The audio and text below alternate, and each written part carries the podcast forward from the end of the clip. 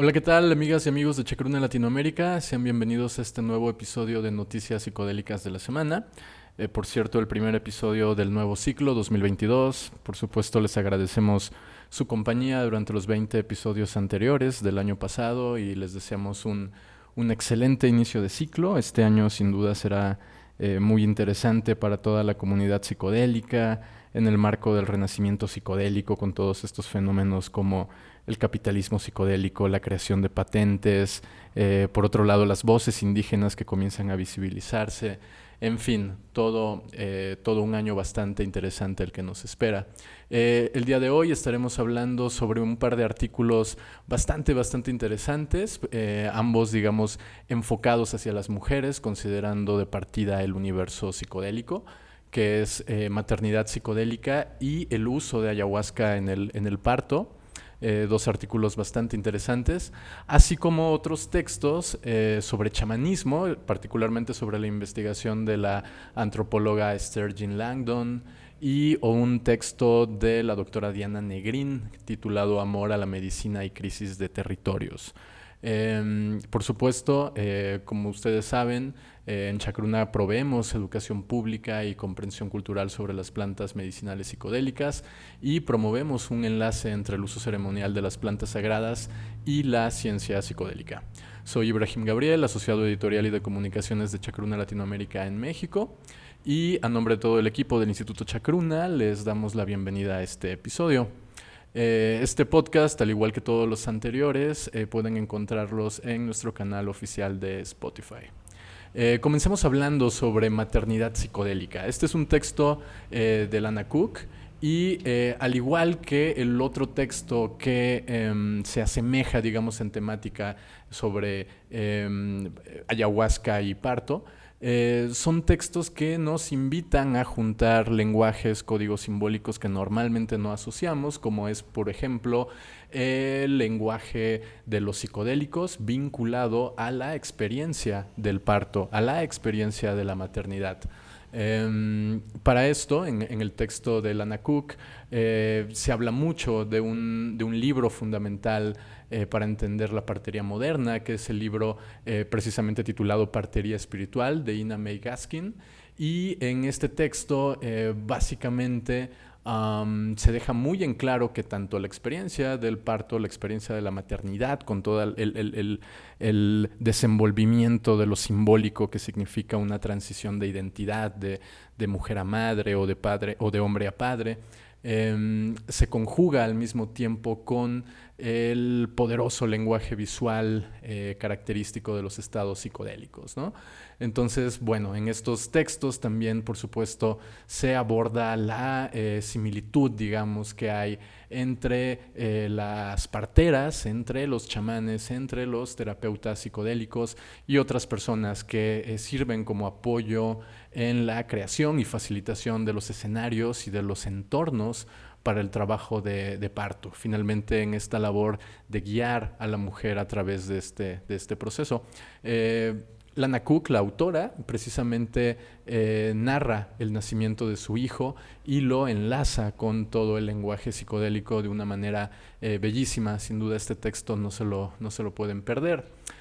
También nuestro otro texto, un poco en la misma línea, eh, precisamente aborda el uso del santo daime en el parto. Este es un texto de la doctora Vera Froes Fernández. Y bueno, eh, como ustedes saben, el santo daime, la religión ayahuasquera de Brasil, emplea, por supuesto, este brebaje visionario ancestral, ayahuasca, y precisamente cumple un papel destacado en los procesos de eh, los mitos y del misterio del, nacimiento. Por lo tanto, el arte de la partería, eh, con preparados botánicos, como por ejemplo la ayahuasca, eh, vendría a ser una actividad ancestral donde las parteras indígenas han transmitido el conocimiento concerniente a esta práctica a través de generaciones y generaciones, sobre todo en los pueblos de la cuenca del Amazonas. Para hablar un poco sobre este texto, bueno, por supuesto les invitamos a, leerlo en www.chacruna-la.org, pero eh, también podemos hacer eh, mención a que en este, en este mismo artículo eh, la autora nos invita a reflexionar sobre si ha llegado realmente el, momento de reconocer a la ayahuasca como una planta medicinal y, terapéutica a partir del reconocimiento de su utilización histórica, etnobotánica y medicinal en la práctica de la salud integral. Entonces, finalmente, eh, ambos textos, tanto el de maternidad como el de parto, eh, enlazan ya sea a través de los lenguajes simbólicos o de las prácticas con estas plantas, enlazan dos universos que normalmente no se eh, asocian.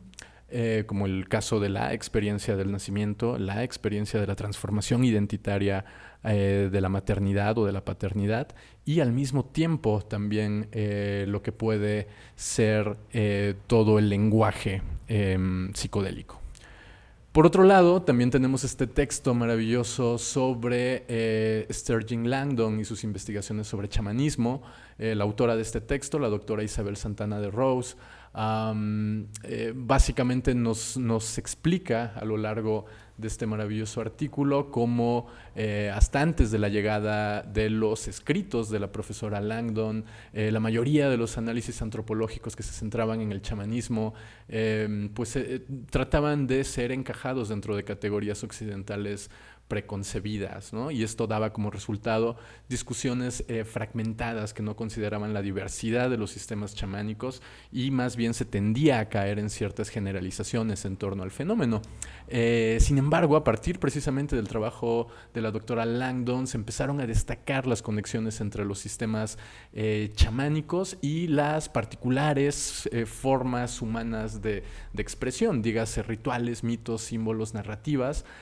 a partir de la cual eh, no se puede hablar específicamente de una forma chamánica específica, sino más bien entender eh, al chamanismo como algo que se encuentra en constante cambio, en constante transformación y que además se vuelve una práctica que atraviesa fronteras y empieza a mezclarse con eh, formas de pensamiento occidental. Entonces, eh, a partir de esto, la doctora Langdon precisamente populariza, crea y populariza un término conocido como redes chamánicas contemporáneas, donde precisamente se deja muy en claro la constante construcción de las prácticas eh, rituales y de los sistemas simbólicos que, que envuelven al chamanismo.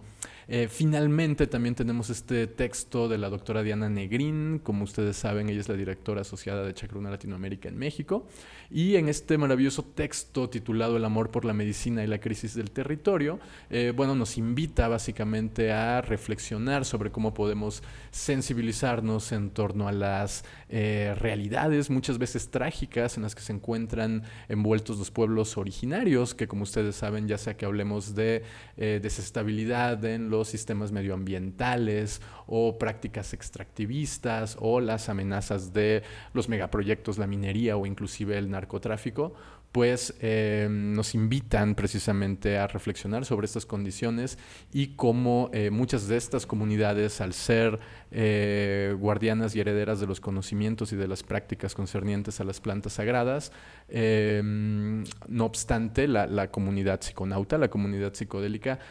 permanece inconsciente con respecto a las problemáticas ante las que estas comunidades se encuentran y por lo tanto los círculos psiconautas también suelen desatender eh, procesos de violencia por los que se encuentran pasando em, muchas de las comunidades, de donde la farmacopea psicodélica eh, pues básicamente extrae conocimiento, extrae eh, sustancias y facilita experiencias. Em, para algunas personas, obviamente, el boom de la psicodelia en los últimos años ha resultado beneficioso y por eso mismo es urgente estar eh, más que nada atentos al panorama que se presenta en torno a estas comunidades, sobre todo em, cuidando que no existan o que no se den estas dinámicas que reproducen el poder, las jerarquías y los desfiles de intereses que, rodean precisamente al estudio, a la producción, al intercambio y al uso de sustancias eh, psicotrópicas. Por lo tanto, es un texto fundamental que eh, nos invita a preguntarnos cómo coexisten o cómo eh, se afectan y cómo resultan afectados los mundos del consumo de las plantas. Em, estos textos son algunos de los que se publicaron esta semana. Como ustedes saben, estamos publicando textos constantemente, prácticamente un artículo por día, así que les invitamos a estar muy pendientes de nuestra página www.chacruna-la.org y por supuesto también pendientes de nuestras redes sociales donde tenemos eh, series de publicaciones especiales. Tenemos nuestro sábado de arqueología y